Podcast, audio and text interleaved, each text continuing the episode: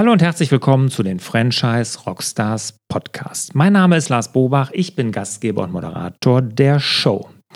Heute habe ich die Losteria zu Gast und zwar den Johannes Schuster. Der Johannes, der ist Vizepräsident von Losteria und dafür die Franchise-Expansion zuständig. Er erzählt uns in diesem Interview, wofür Losteria steht, was sie für Franchise Nehmer, Franchise-Partner suchen und wie viele Gebiete es gerade noch in Deutschland zu vergeben gibt. Und ganz unter uns, wenn ihr daran Interesse habt, dann müsst ihr wirklich richtig schnell sein, weil so viel Platz ist in Deutschland dann nicht mehr.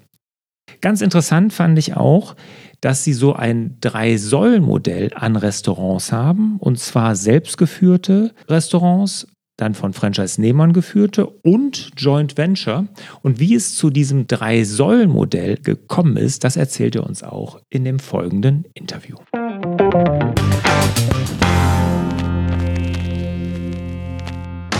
Johannes, schön, dass du da bist. Osteria, ein großes System in Deutschland. Erzähl uns doch mal ganz kurz was zu den aktuellen Zahlen von Osteria. Also wie viele Franchise-Nehmer habt ihr, was macht ihr für einen Umsatz und wo seid ihr überall zu finden? Ja, schön, dass ich heute dabei sein darf. Losteria gibt es aktuell an 120 Standorten in sieben Ländern. Wir haben die Nummer 100 in Deutschland gestern in äh, Stuttgart gefeiert und werden dieses Jahr noch ein weiteres Restaurant eröffnen und auch Land Nummer 8 an System anschließen mit Luxemburg. Wenn man sich die 100 Restaurants in Deutschland vielleicht ein bisschen näher anschaut, davon betreiben wir als Franchisegeber 39 selbst wir haben 32 Franchise-Restaurants und 29 Joint Venture-Restaurants. Joint Venture bedeutet, dass wir in diesen Gesellschaften mindestens 50 Prozent Anteile noch selbst halten. Franchise-Partner, die betreiben ihre Restaurants ganz klassisch gegen Vergütung über eine Lizenzgebühr. Okay, wie kommt es zu diesem Joint Venture-Konzept? Wieso habt ihr euch das überlegt und wieso macht ihr das? Es sind zwei große Überlegungen dahinter. Natürlich spielt äh, Investitionshöhen bei einer Losteria schon eine nicht wesentliche Rolle, wenn man sich die Restaurants von uns anschaut, aufgrund der Größe und auch der Detail- und Designverliebtheit, die wir dort an den Tag legen, so dass es immer wieder Partner gibt, die Part oder Partner werden möchten, die tolle Operator sind, tolle Gastgeber sind, von der Kultur wunderbar in unsere Losteria La Familia passen, nur unter Umständen die finanziellen Ressourcen nicht vollumfänglich da sind, um eins beziehungsweise mehrere Restaurants zu betreiben, da wir auch ein Konzept sind, was mit Gebieten arbeitet. Das heißt, wir haben keine Einzellizenznehmer, sondern jeder Partner muss mehrere Restaurants in dem ihm zugewiesenen Gebiet auch können. Und der zweite Punkt ist, es gibt natürlich auch Gebiete, die sehr, sehr spannend sind, die wir gerne selbst betreiben wollen würden. Auf der anderen Seite, aufgrund der Geografie das unter Umständen manchmal nicht können, und ähm, deshalb einen John Venture Partner haben, der sich um ein Gebiet kümmert, wir aber so ein bisschen mehr davon haben als nur die Franchise. 39 eigene Restaurants. Wieso ist der Anteil so hoch?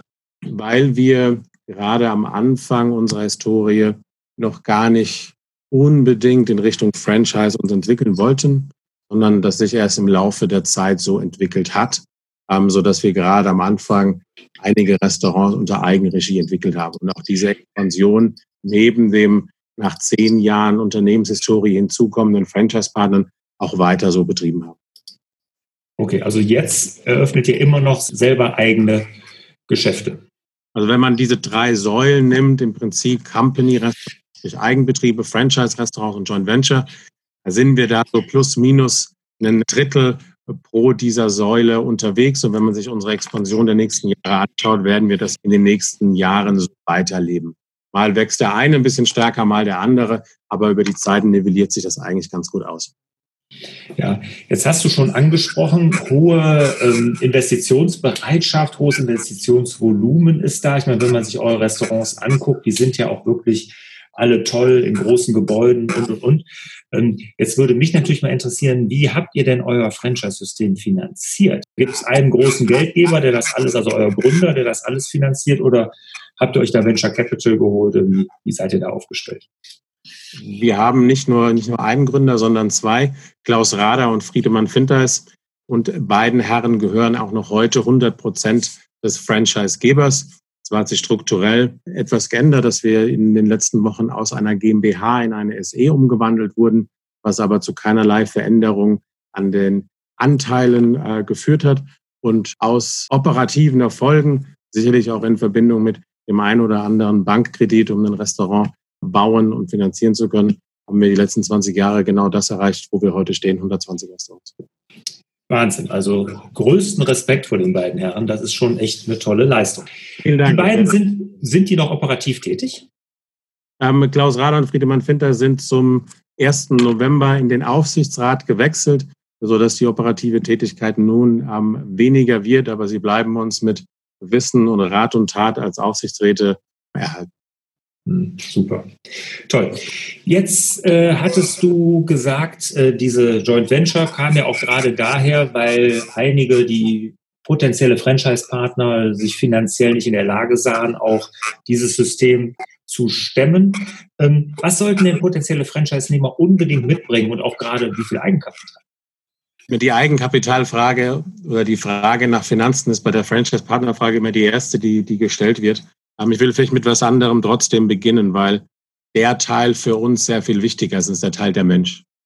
Er muss sich mit unserer Unternehmenskultur, mit den Werten, Teamwork, Befähigung, Achtsamkeit, Fokussierung, Erfolgshunger, die wir uns auf die Fahne geschrieben haben, vollumfänglich identifizieren können und in diese große Überschrift Losteria La Familia reinpassen.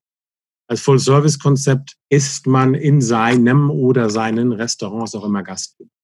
Wir brauchen 40 bis 50 Mitarbeiter, um eine durchschnittliche Losteria betreiben zu können. Und wenn man da nicht ein People-Mensch ist, das, was man tut, absolut liebt, wird man in unserem Geschäft wahrscheinlich nicht erfolgreich sein. Das allererste, was wir uns anschauen, ist, ist das ein Typ, ist das eine Frau, ist das ein Herr, der diese Werte mit uns teilt und das gleiche Mindset hat, wie man Restaurants betreiben soll.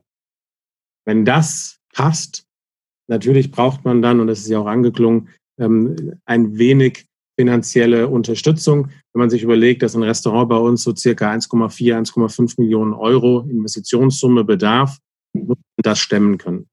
In der heutigen Zeit die Frage nach dem Eigenkapital teilweise schwieriger zu beantworten, mhm. sodass das so ein bisschen davon abhängt, aus welcher Situation heraus man dort an eine Bank herantritt oder an potenzielle Investoren, ähm, die einen so ein Restaurant finanzieren können. Hm. Jetzt möchte ich da nochmal mal ansetzen. Gerade wenn, wenn so eine hohe Investition notwendig ist, sucht ihr denn mehr den Unternehmer? Du sagtest ja auch gleich, man kauft ein Gebiet, man macht also einen Franchise-Vertrag über ein Gebiet und ist dann auch verpflichtet, mehrere Restaurants zu eröffnen. Also sucht ihr doch schon den, der Multi-Unit macht. Ja, wir haben, wir haben Deutschland in Gebiete eingeteilt und ähm, innerhalb dieses Gebietes ist dann der Partner auch eigenverantwortlich für seine Expansion zuständig so dass man da schon das Entwicklungspotenzial haben muss, so dass natürlich neben dem People-Anteil und dem People-Mensch, der, der man sein muss, auch der Wille und die Bereitschaft da sein muss, um ehrlich zu sein, auch zu expandieren. Wie viele Gebiete gibt es in Deutschland? Wie viele sind davon noch frei?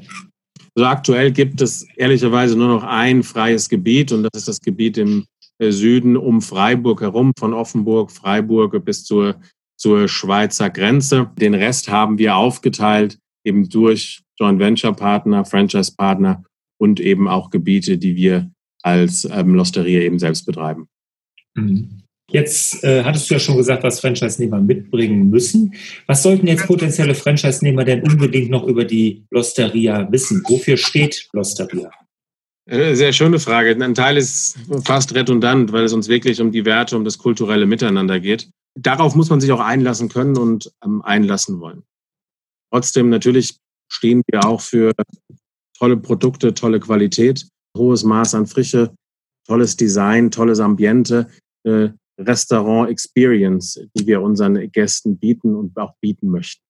Wir sind sicherlich Destinationen, an der Gäste auch mal verweilen möchten und auch verweilen wollen. Und innerhalb dieses Spirits ähm, sollte sich natürlich dann auch der Franchise-Partner wohlfühlen und bewegen wollen. Mhm. Und dann für Frische steht ihr ja auch. Ich hatte gesehen auf eurer Seite eine Manufaktur, Pasta-Manufaktur habt ihr eröffnet. Schon vor einigen Jahren haben wir mit unserem Lieferant in der GVS aus Nürnberg zusammen eine Pasta-Manufaktur gegründet, um dort unsere frische Pasta selbst herzustellen, die dann von Nürnberg aus in alle Restaurants in Europa verteilt wird. Die neueste Innovation auf diesem Gebiet ist, dass wir dieses Jahr noch eine Kaffeerösterei in Wertheim eröffnet haben, zusammen mit einem Freestander-Restaurant, sodass wir bis Ende des Jahres auch alle Restaurants mit dem eigenen Losteria-Kaffee äh, beliefern werden und die Gäste in den Genuss des hauseigenen, selbstgerösteten Kaffees kommen. Okay, super. Jetzt gibt es euch ja schon 20 Jahre. Richtig. Und das ist natürlich eine lange Zeit und man weiß ja, bei Franchise-Nehmern ist ja gerade am Anfang die Begeisterung groß, hinterher kann die immer etwas nachlassen. Wie sorgt ihr denn dafür für langhaltende und nachhaltige Zufriedenheit der Franchise-Partner? Ein Teil ist darin, dass vielleicht weniger romantisch klingt, die Gewährleistung dessen, dass alle Partner weiterhin auch finanziell erfolgreich arbeiten können mit ihren Teams und ihren Restaurants. Wenn man sich hier unseren Track Record anschaut, glaube ich, haben wir das bis dato sehr, sehr gut getan. Wir haben in 20 Jahren in 120 Restaurants noch nie eine Schließung verzeichnen müssen, weder bei Partnern noch bei uns als Franchise-Geber. Das ist natürlich auch die Hauptaufgabe, diese wirtschaftliche Stabilität allen Partnern mittel- und langfristig gewähren zu können. Das über neue Trainingskonzepte, aber über das eine verstärkte Digitalisierung, die gerade in Prozessabläufen in den Restaurants einkehren wird, oder eben aber auch über Innovation, neue Produkte, neue Zutaten, um einem Gast auch immer wieder einen Anreiz zu geben, ins Restaurant zu kommen und dadurch den Franchise-Partnern Werkzeuge an die Hand zu geben, weiterhin erfolgreich arbeiten zu können. Ja, und ich glaube, kaufmännischer Erfolg, der sorgt dann auch für nachhaltige Zufriedenheit. Das sehe ich auch so. In der Tat. 20 Jahre hat man ja gerade schon gesagt, 20 Jahre Franchise-System. Da gab es viele tolle Momente garantiert, viel Wachstum, wenn man das hört, ganz, ganz toll. Aber da gab es bestimmt auch die ein oder andere Herausforderung zu meisten. Was war denn so die größte Herausforderung als Franchisegeber und was habt ihr daraus gelernt?